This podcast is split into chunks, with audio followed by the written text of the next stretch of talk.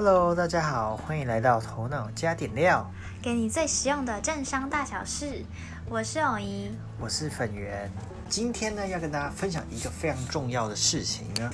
它就是 RCEP，RCEP。为什么会分享这个呢？原因是因为在今年，就是过去呃十一月五号，对，就是几个礼拜前呢，东协高峰会呢。面正正式的签署了这个 RCEP，或者是那叫 RCEP 这个协定，然后呢，这个可能会对台湾有很多影响吗？嗯，这个我们留到最后讲。但是确实，这个是我们会今天为什么会挑出来讲的原因，就是因为它可能对台湾会有影响，这样，特别是经济方面。好。那 RCEP 是什么呢？它其实叫做区域全球经济伙伴关系协定，非常饶舌的中文名称。但是呢，我还是先从呃国际上面现在现有的情势开始跟大家分享，然后一直慢慢带入这个 RCEP，就是到底这个东西怎么出来的，还有目前的进展怎么样。好，那第一个呢？如果讲到有关于国际间的自由贸易或是一些贸易贸易组织，你第一个会想到什么呢？我现在一片空白。第啊，那我直接公布答案。第一个应该大家大家应该脑海出现第一个国际主义，应该就是所谓 WTO。嗯，就是我们讲的世界贸易组织。组织跟协定都混在一起啊？你现在问题都可以，是不是？都可以啊。哦哦哦，比较大的就比较大的应该就是 WTO，大家比较熟悉。原因是因为台这个是也是台湾少数有加入的国际组织。对，嗯，WTO 一直以来对于国际间的贸易确实呃蛮有帮助的，然后也是一个主要的推手。但是为什么呃近年来呢，WTO 的声量或是它的地位没有到那么那么嗯重要，或是大家可能哎怎么好像？没有没有什么声音出来的感觉。你说为什么？对，为什么？美国吗？是吗？其实我也我没有关注到哎。哦，其实呃也不太，也算是说对说对也对。因为川普的态度吗？还是不是？呃，其实不太算是，应该是整个国际的氛围是这样。什么氛围？就是为什么对于 WTO？因为其实 WTO 刚才讲它是一个国际性的组织。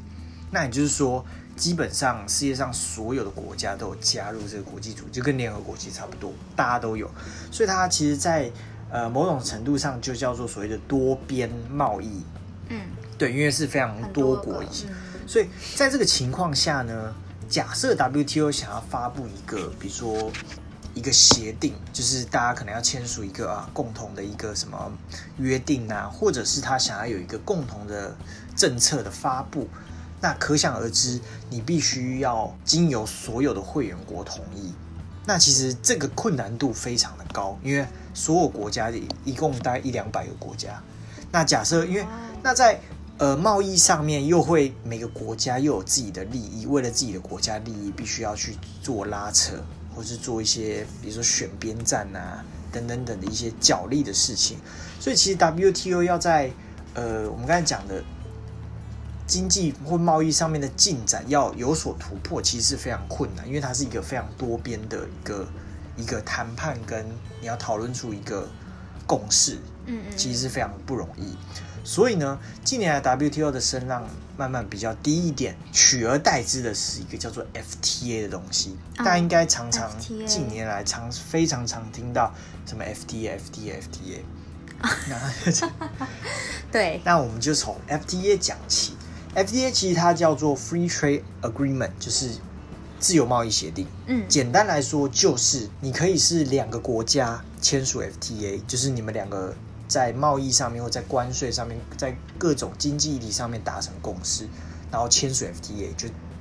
非常简单。它可以是两个国家，就是彼此签订 FTA，也可以是一个团体，就是。呃，比如说很多个国家跟一个国家去签订 FTA，所以它的样式有非常非常的多种。那 FTA 其实它会造成我们讲它是协定嘛，但其实它可以它有另外一种不同的形态，比如说大家常听到的自由贸易区，嗯就比如说地呃，因为地缘关系，所以这几个国家共同的签署 FTA，这几个国家就会形成所谓的自由贸易区，或者说比较常见的关税同盟或是共同市场。这其实这几个呃，我们讲可能是有点类似组织的概念，它其实就是从 FTA 去做演变出来的。那当然国两个国家之间的 FTA 还是现在目前比较常出现，大家可能常常听到的一个形态。这样，那那 FTA 是一直都存在，还是说因应 WTO 这个问题，所以他们想要更有效率的解决问题，所以才大家才去发想了这个东西？你觉得啦？我觉得应该是因为 WTO 它没有办法很有很有效率的去对嗯经经贸上面做一些进展，所以大家才会对啊对对大大家才会想要快一点嗯去做因为经济嘛，大家想赚钱嘛，所以一定赶快想要签署这个东西，或是在任内赶快有一点绩效。也对，没错。大概讲到的，比如说自由贸易区好了，最有名的自由贸易区应该就是我们现在常听到欧盟。嗯其实欧盟它也算是自由贸易区，呃，应该说它也算是从经济去做欧洲上的统一。那当然，欧盟的有一些议题已经比较深化成，比如说环保啊，或者是劳工议题，嗯这是比较高高层面的东西。但它从它确实还是从经贸这个开始发展。那像是大家可能听过的，像是南方共同市场或是北美自由贸易区，这些其实都是呃我们刚才讲 FDA 去演变出来的东西。嗯那为什么讲 FDA 呢？因为我们今天的主题 RCEP，其实呢它也是 FDA 去变形出来的。好，那呃在这个背景底下，就是 FDA 比较盛行的背景底下呢，出现了这个 RCEP。其实 RCEP 它不是凭空这样去蹦出来的。呃，大家应该知道，很早以前有一个组织，其实它也算是 FTA 演变出来，叫做东协。东协就是是它的全称叫东南亚国协。那也就是说，东南亚呢，呃，几个邻近的区域都同样是隶属东南亚地区的这几个国家组织起来，组织然后组成了一个东协。那呃，东协其实蛮早成立的，有总共有十个国家，就是比较常见的那些东南亚国家。嗯嗯起源呢，是因为东协这十国啊，他们除了本身在东南亚邻近国家有做一些贸易的往来啊、一些交流之外，他们也呃也想扩大他们的市场，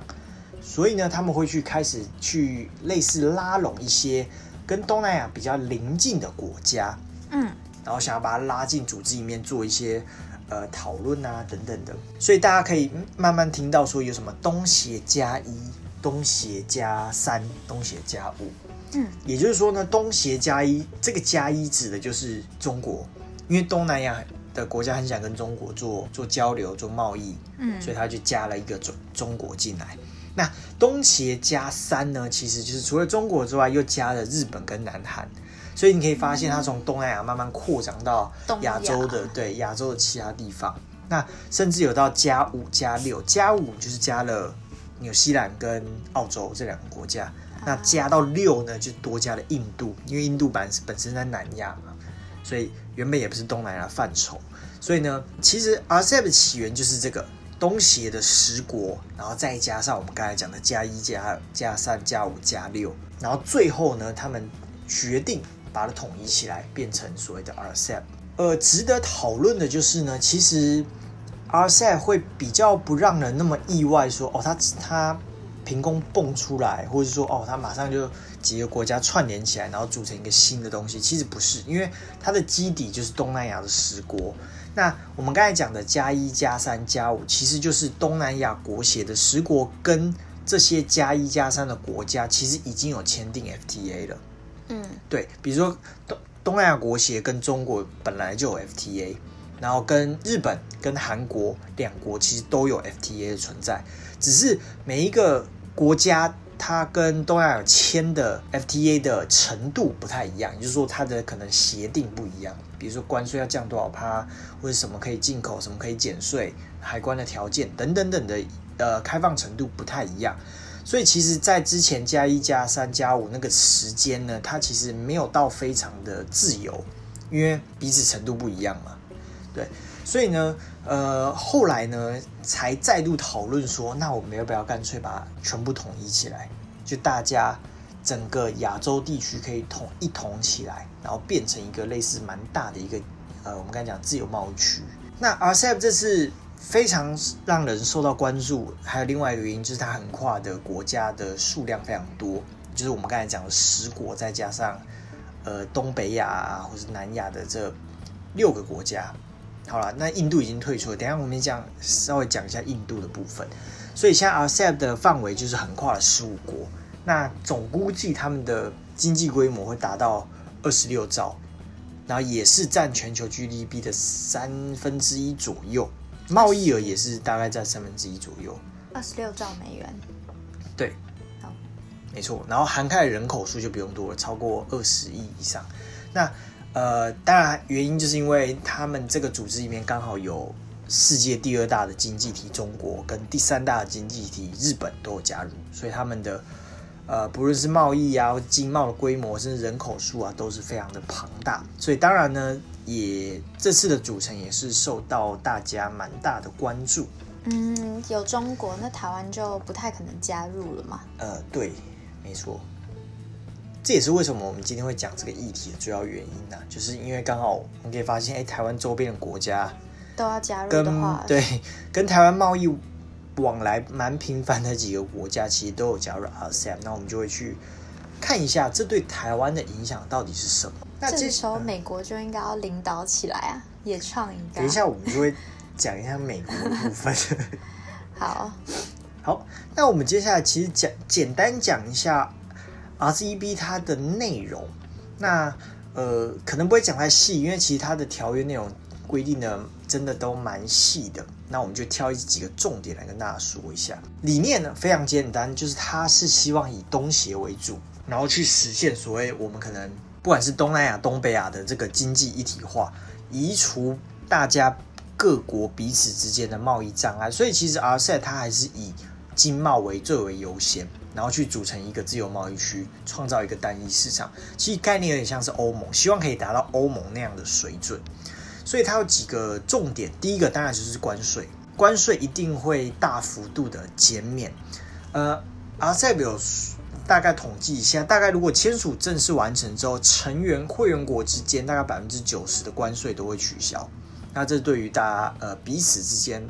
当然呃有利有弊啊。其实，那像是日本来说，为什么日本会想要加入呢？其实当然它对于假设日本想跟东南亚国家做生意，以前当然是要关税，但现在可能就不用。所以，呃，它的商品假设出口到东南亚的一些商品，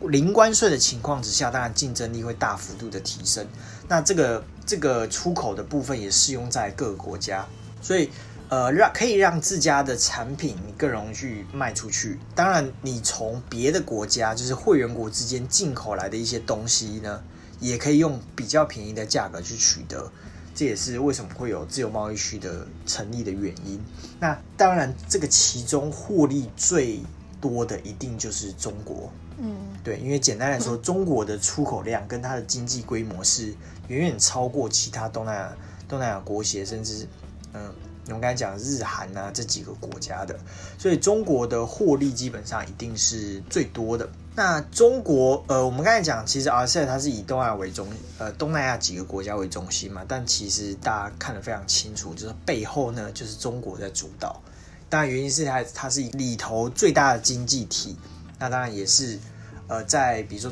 进出口方面的话语权是最国最多的。可以稍微插出来讲一下，为什么中国会这么的，呃。积极的去想要谈成这个 RCEP，因为其实大家知道，在二零一三年的时候，还是二零一二年的时候呢，RCEP 其实就已经在谈了，谈到现在就是可能经过了十几年的时间才谈成。其中有一个非常重重要的原因，就是因为在一开始谈的时候，中国并不是那么有兴趣对于这个组织来说，为什么呢？因为当时其实中国比较 focus 在。一带一路身上有机会，我们可以再谈一下一带一路。对，那时候中国焦点在一带一路。那后来呢？等到川普政府上台的时候呢，开始对中国呢有一些贸易战，一直持续到现在。然后再加上中国当时候强调一带一路，也被人开始近期大家开始挖掘一些一带一路的弊病，就比如说会造成一些国家债务庞大问题啊，然后中国可能从中获利等等等的一些呃议题的关系。当然，贸易战的关系对中国还是影响最甚。所以，其实，在近期的谈啊，RCEP 谈判来说，中国是急于的希望可以达成这项这项协定的签署啦。那刚才讲的，呃，除了关税大幅度的减免之外，RCEP 几个内容还有像是。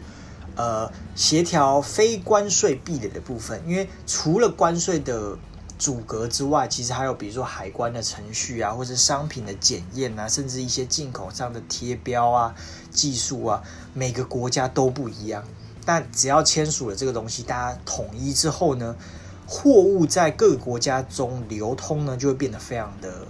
便利。因为我的比如说我的检验报告，或是我的贴标的东西，我只要符合。RCEP 的标准，那我就可以保证可以进出所有会员国不会有任何的问题，所以货物自由流通的度会变得增加。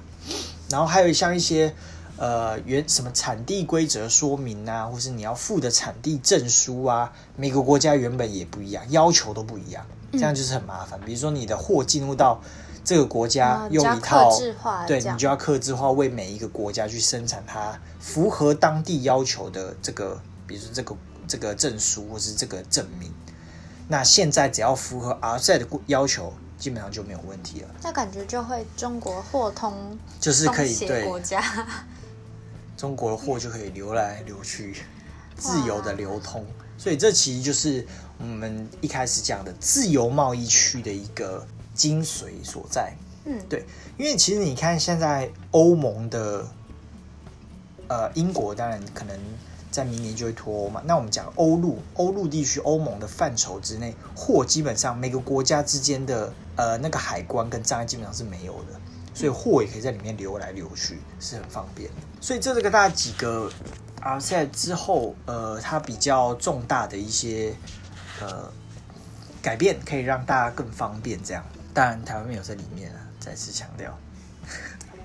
台湾没有在里面，他们越自由，感觉对我们来说就越不好。对，因为他们基本上竞商品的竞争力就会越强，成本其实就越低。对啊，简单来说就是台湾没有的东西，最好大家也不要有，不然其实就是一种伤害。想要把这些东西都不要有，全部都不要有，因为台湾没办法，既然我们没办法加入，那大家也不要。那接下来我们刚才讲了，除了我们刚才谈了中国，谈了日本，我们今天要谈了美国。但美国呢，其实一定不会这么简单的让中国去可以日益的壮大。所以其实早在二零一六年的时候，美国当时呢也是基于这个 FTA 的的这个架构之下，很早很早就成立了一个另外一个组织，叫做 TPP。T.P.P. 它的全称叫跨太平洋伙伴协协定哦，其实这个名称都很像啊，但其实大家可以就记得说啊，它就是 F.T.A.，就是为了为了自由贸易，为了经自由贸易，可以记谁主导的啦？对啊，应该是蛮好记的。对对对，对啊，所以那时候呢，其实，在奥巴马政府的时候，呃，美国那时候就已经有重返亚洲的决心，大家不知道记不记得？重返亚洲，嗯因为那时候，呃，中国日益的强大，但是美国那时候并没有做什么样的措施。后期，对，奥巴马的后期，那后来发现啊，不行了，赶快想要遏制一下，所以那时候有 TPP 的成立。那 TPP，我们刚才讲的是跨太平洋，也就是说它有包含一些亚洲地区，然后有一包含一些太平洋，比如说就是中中南美洲的国家有加入，所以它就是串联。亚洲跟亚洲的对岸的这个大型区域贸易协定啊，那其实也是第一个横跨亚太地区的贸易协定。所以，呃，TPP 呢，其实很明显的就排除了中国。那原因是因为美国他想重返亚洲，一定要跟一些相对在亚洲跟他比较友好的国家，呃，去签订一些在经济跟贸易上面有比较深交的部分，来去制衡。或者说来去围堵中国的发展，这样。但 TPP 其实跟 RCEP 有一些些的差异。也就是说，TPP 你可以看他们标榜的东西其实是更高的标准。因为我们刚才讲的，其实 TPP 跟 RCEP 都是经贸的东西，但是 TPP 额外还有多了非常多的东西。也就是说，它的呃对于新兴议题的重视的程度非常高。比如说，除了经贸之外，你一定会关心像是环保、像是劳工的议题，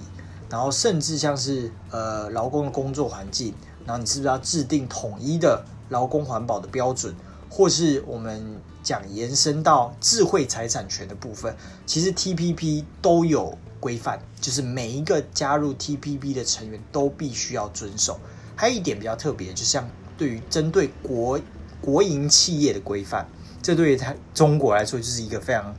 非常大的一个类似反讽嘛，因为中国的国营企业其实非常的嚣张。啊，对当然啦、对对是吧？对，所以 TPP 其实我们可以把它认定成你其实是算是要已开发国家，其实你比较有资格加入。但因为 RCEP 里面还有一些比较经济相对算发展对像后段后段班的国家，对，这样讲是 OK 的比较吗？后段一点的国家加入，所以其实两个性质其实你可以有一些些的差异啦，但他们都是以呃经济为主。那 T T P P 其实它的演进非常的坎坷，原因是因为在二零一六年签订嘛，奥巴马政府成立，那后来呢，川普政府上台之后，川普第一件事就就是退出 T P P，所以其实对于 T P P 来说，确实是一个重大打击，因为美国不玩了嘛。因为美国有很多他们想提的东西会一直被否决，然后对于美国来说，可能呃，对于美国的国家利益不是那么有利，当然川普就毫不犹豫的闪人了。所以其实，在二零一八、二零一七年的时候退出，二零一八年其实 TPP 就有改制，改成另外一个名称叫 CPTPP 啊，这个名称其实不重要，嗯但就是你就可以想象它是另外一个类似的协定一个组织。小那老弟来对统治，那当然，接下来主导的就只能是日本啦，因为它是第二大的经济体，所以 CPTPP 现在就是由日本来主导。所以当然，对于这个组织来说，就比较影响力相对于没有到那么那么大。那接下来大家可以关注说，那美国可能拜登政府可能确定在明年会上台嘛，他会不会重返？因为之前的一集有跟大家谈到说，拜登政府的一些相关的政策，他就是要重返这些组织，然后重拾他领导的地位。所以拜登政府到底会不会再重新加入呢？目前看起来是有机会，但是当然也还不一定呢。所以我们就可以看后续的发展。所以如果美国重新加入这个 CPTPP 的话，就其实很明显在亚太地区就变成两个集团的互相对抗。嗯，当然啦，呃，目前的 CPTPP 跟 RCEP 里面有一些会员国是重复的，就是两个都两个组织都有加入的啦。当然也可以关注一下这这些呃重复的成员国呢对啊，他们到底会怎么样怎么样去应对？嗯。好，那我们刚才讲到一个插曲是印度嘛，我们刚才讲的就是东协十国加六组成 RCEP，那其实后来变成加五了，原因就是因为印度它在谈判的时候呢退出。那印度为什么会退出呢？其实理由非常非常的简单，就是因为 RCEP 目前是中国主导，那组成了一个这么一个自由的自由贸易区呢，一定会造，一定会有一个状况，是我们刚才讲的，因为中国的出口的东西太多了，所以就代表说中国的一些廉价商品，或是可能品质比较不好的商品，都会大举入侵每一个国家的国内经济，所以对于一些呃船产或是呃每个国家的船产或是一些农业，其实是会有蛮深的影响。所以呃，为了感觉印度的产业跟产品跟中国很高度重合，嗯，因为其实两个因为两个国家的发展蛮类似的，嗯，状况就是对，也都是人很多，嗯，然然后就是从嗯印度，因为印度会担心，其实他们说真的，印度的经济跟它的发展力没有还没有到非常产业的一些发展还没有到非常的成熟，嗯他们还是比较偏那种开发中国家的感觉，所以他们一定会担心说，哇，这样这么多。呃，廉价商品或者类似商品涌进到它的国内市场，会不会对于国内的一些产业造成重创？对啊，这是有可能。嗯，反而会让自己呃原本加入是希望自己的货卖得出去，而没想到让自己的呃经济更烂了，这这是有可能的。很有可能那个保护栏都不见了嘛。所以其实为了，当然他的总理就说啊，为了保护国内的劳工特别是农民啊，或是一些比较呃我们说第一级产业的这些，或者第二级产业的工业啊这些，为了这些保护这些人，所以他们其实暂时不加入这个 RCEP。当然后续呢，因为中印边境冲突不是有发生什么打群，就是中印边境互相嗯，打群架，然后丢石头之类的。对对，当然，这是有人有人伤亡啊，所以其实因为边这个边境冲突的升温，当然也是其中一方面。呃，印度不想加入任何有中国在内的这些贸易协定或是组织啊，嗯，也是为了安抚民情吧。现在的状况不太适合。没错。所以呃，RCEP 目前就从原本的十六国变成十五国了。讲到目前为止，大概就是我们知道的 RCEP 目前的状况。那我们接下来讲的是，那跟我们有什么关系？跟台湾，其实跟台湾算是蛮有关系的，因为其实 RCEP 成立，我们刚才讲，除了货会越来越流通，越来越呃顺畅、自由流通之外呢，其实还有一个东西还蛮重要，就是所谓的供应链。因为我们知道，就是产业呢，它会有分垂直，就是垂直产业链嘛，就是有分所谓的上游跟下游。那其实，在东南亚的这几个国家，这十五个国家里面，它其实都有包含了上游跟下游。所以，在这个自由贸易区越来越开放，那也就是说，产业的供应就是上游跟下游会越来越紧密，因为你流通越来越自由嘛，所以你的配合度跟效率就会越来越高。对，所以其实从全球来说呢，亚太地区最后会朝一体化的方向去前进。透过这个 RCEP，RCEP 在未来会不会扮演的一个非常重要角色？目前看起来是会啦，但实际上还是得看每个国家在谈判之中的共识达成的这个程度到哪边去啊。但是如果说顺利的话，我们刚才讲的供应链啊，或是产业啊。的上下就会变得非常的紧密，但是对台湾来说是比较不利的消息。第二个呢是台湾的地位，或者说台湾我们讲的目前现阶段台湾的出口最主要的出口出口的地区就是两个嘛，第一个就当然就是中国，那第二个其实就是东南亚国家，所以其实这两个是台湾非常重要的出口地区。那呃，RCEP 的开放之后，有可能会让我们的竞争对手能够有更高的竞争力。比如说，因为我们主要竞争对手会是放在中国、日本、韩国等等的。那如果说他们很顺利的加进去，然后呃谈判也很顺利的话，确实会让台湾的出口受到影响。但有蛮多专家学者说，其实这点倒不至于太担心。为什么呢？因为其实，在 RCEP 的成员国里面，特别是这些东南亚国家，其实台湾出口已经百分之七十都是免关税的。对，其实是我们跟呃东南亚国家谈，或是一些相关的产业去做彼此做配合的时候，其实已经有七十八是免关税。那我们刚才讲的 RCEP 成立可能到九十趴都是免关税，那就是这个之间的差距这样。那台湾其实在出口方面，它占了占比到六成的，基本上大多都是那种资讯通讯比较科技类的产品，比如说我们最近最火红的半导体，或是说像机体电路这种比较科技类的产品。那科技类的产品好在在 WTO 的规范上面就已经有规范住了，所以它的关税方面就是有 W 要遵循 WTO 的规范，所以基本上都是呃出口方面都是免关，基本在未来三年其实都是免关税。那所以在 RCEP 成立，其实对于这一类的产品出口是不会有太大的影响的。那当然，对于台湾整体的出口贸易是不太会有那么重大影响，但是呢，会有影响的还是有一些特别的产业，比如说船产，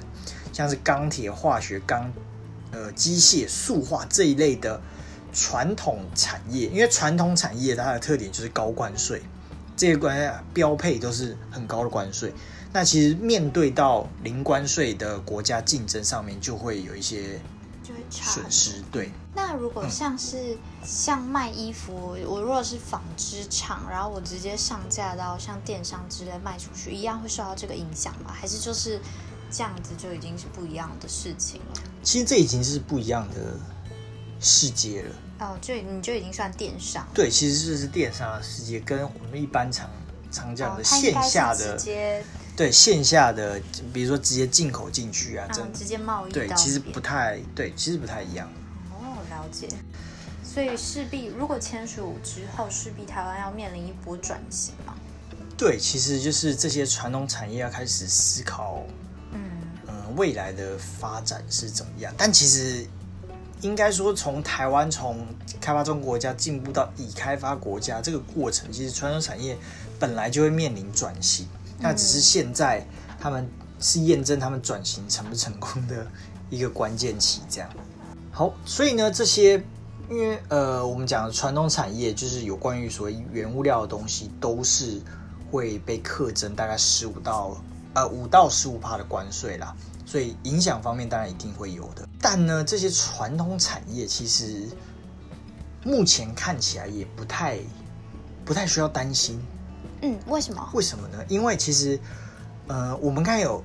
讲这个 RCEP 的背景是什么，就是他们是早在之前，我们刚才讲东南亚国协就已经有跟呃中国、日本、韩国、纽西兰、澳洲这几个国家已经有 FTA 了嘛，嗯只是现在想把这些东西都整合起来，所以才有一个 RCEP 的出现。所以当时候签 FTA 的时候呢，影响其实已经出现了。啊，因为这个国家跟这个国家签 FTA，就代表说这两个国家可能关税方面会做减免。那当然，这两个国家之外的国家就会面临到对都会受到影响。但那时候在签署 FTA 的时候，其实已经影响已经出现了。但其实我们的出口表现目前看起来呢，还是相对小一点点，就是没有到那么大。所以其实大家不用太担心，因为其实很多传统产业的台资其实已经在当时候东协跟这个加五的国家签 FTA 这个时候已经有做调整了，然后。呃，因为 RCEP 其实也拖了快十几年，所以这十几年之间呢，台台湾有蛮多厂商已经做好了调整，然后准备引领冲期啊。对其实缓冲期还蛮长的不是说它成功蹦出来，然后马上影响到我们，然后我们传统产业可能面临就直接倒掉，对。所以它其实中经过十年的时间，可以让我们的传统产业好好地去做转型啊，或是想出一些方法，比如说最常见的，它就直接到海外设厂，或是我直接注册成当地，比如说越南、泰国的公司，我变成当当地的公司，我相对对于中，比如说出口到中国或是进口的一些原物料，就变成零关税，就是适用他们彼此之间 FTA 啦。对，所以呃，有蛮多方式可以去保护我们自己的传统产业啊。所以其实我们在这十年当中的应变，其实目前看起来以出口表现来说，其实影响的确的确是不明显的。所以我们就讲的，其实我们大概已经超前十年的部署了，没什么问题。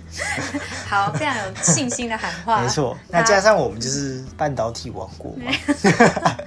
台积电半边天，支撑着台湾的出口。对，当然一定会有一些产产业还是目前还在慢慢的转型，还没有还没有转过来，头还身体还没有转过来，当然就是怎么通过深海对啊，还在 还在发展当中，确实会面临到一些挑战。这样，传统产业其实，呃，台湾其实我们刚才讲，哎，好像哎对台湾一点影响都没有，或者说影响最大的时时间其实已经过，但是会有一个隐忧，会可能大家可以稍微注意一下，就是说。在部分的传统产业，比如说我们刚才讲到的化学或者机械，甚至是钢铁产业，它其实转型会有一条路可以走，或者说它他们这些产业会想走一条路，那就是把他们的产能跟他们的货供给给现在的电子业，因为你知道电子业它需要机械嘛，它需要化学，它需要一些原物料。那因为现在电子业其实像台积电、半导体啊、记忆电路啊这么发达情况下，或者是说出口这么顺畅的情况下，他们船产就会想要往这条路走。像是最近三菱，他们就想跟台塑签合作，然后比如说一些呃，我就传统产业，我就想把我的货我我供应给这些比较赚钱的晶圆产业，然后带动我的产业发展嘛。但其实这会产生一个效应，就是台湾整体的产业就会往电子业往斜偏，就大家看到哇，台积电太赚钱，那我就会去跟台积电合作，然后我的货全部供给台积电，然后让，所以其实传统产业就慢慢也是偏向电子业。这样当然短期之内，哎，好像哎这些传统产业都有办法生存下来，然然后或者说它有办法赚钱，它有办法延续一段时间。但其实台湾整体的产业就会变成电子业当道，这其实不是没有风险的，原因是因为，呃，台积电的主要竞争对手像三星，韩国的三星嘛，或是美国 Intel，其实他们还是有能力拼倒台积电的。所以其实如果说有一天我们的电子业被别人打倒的时候，台湾好像就垮了。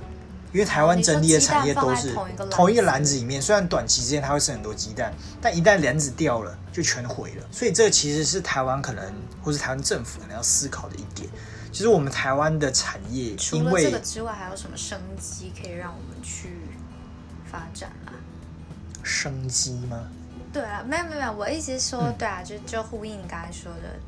在投。其实传统产业的选项真的比较少。这这是真的，但是台湾，嗯，如果想要真的能够在经济上面变得更独立、更自主的话，其实新兴产业才是未来发展的一个重要的东西。嗯，对，所以船产其实真的对于已开发中国家真的非常重要。但是假设你进入到已开发的世、已开发国家的世界的时候，其实船产会被慢慢的淘汰，或是慢慢的转型，是必然的结果。新兴产业例如有哪些？比如说电商，嗯，比如说新创啊，很多新兴的商业模式，对对对，就是台湾在这这方面的发展必须要加速，嗯，才能分担我们天平严重倾倒向电子业的这个情况。嗯，因为大家不知道有没有听到呃，题外话，独角兽新创有，对。其实，呃，世界有去统计说，独角兽新创的在每个国家大概是比例多少？那台湾几乎是没有。对，台湾没有。台湾基本上没有办法支撑这么大的新创，对。所以这是一个也算是一种警讯啊，也是台湾未来的算是唯一一条路嘛，或是说一定得找这条路走。目前眼睛看得到是比较大的一条路了。对，就是比较广，然后机会比较多的一条路。就是有点像是我们就是一个天生资源缺乏的人。所以可能就要模仿一些，像像香港也是，新加坡也是，那他们就极地极度发展金融业等等科技业啊等等。香港和新加坡都是一个蛮好的例子，当然他们就是他们也会有个问题，就是比如说香港和高度金融业嘛，对，那金融业如果一旦被控制的话，其实香港会变很惨。嗯，那台湾来说，就是金融业可能。我觉得现在香港就有相对受到一些影响啊，因为大陆的关中国大陆的关系，所以呃有钱人不再觉得把钱存在香港或投资到香港是一件安全的事情，对，然后外资什么可能也会这么认为，这势必会有一些影响，对对啊，嗯，所以其实当有这个风气产生的时候，你会发现，哎，香港整体一下哇一下啪一下，可能一下就趴下去了，这就是产业高度集中的一个一个问题。对啊，所以台湾其实未来的路很宽，但也可能很窄。哎，我来讲哦，有可能看起来很宽，但是能不能往那方向走，就是一个。我觉得新兴产业的话，我觉得台湾的人才是有的，只是需要一些资源跟培养，因为。跟好举例来说，跟刚才讲香港或新加坡比的话，其实我们的人才相比他们，香港、新加坡的教育跟我们其实是有一些差别。虽然台湾的教育对于台湾的学生来说，可能也会觉得算是严格，可是相对起像香港和新加坡，我们其实非常思想自由发展的地方，然后也教育也比较有弹性一点。那其实，如果你在跟这些国家的人相处啊，或是工作的时候，会发觉我们是比较具有创意思考的。那也许，这当然我提的是一个比较 general 的想法，但也许这真的是我们未来的，有可能是我们的活路之一。这样，就是我们到底能不能把我们的优势去发挥出来，这才是重点。嗯，对。关于这个 RCEP 的议题呢，我们就跟大家分享到这边。嗯，今天的议题比较硬一点。之后再用 IG 跟 Facebook 跟大家分享一些同整概念。那有兴趣的人也可以追踪一下头脑加点料的 IG 跟 Facebook，或是去 Apple Podcast 帮我们打五星留言哦，或是给我们一些 feedback，你们想听什么样的议题解说等等。好，那今天就这样喽，大家拜拜。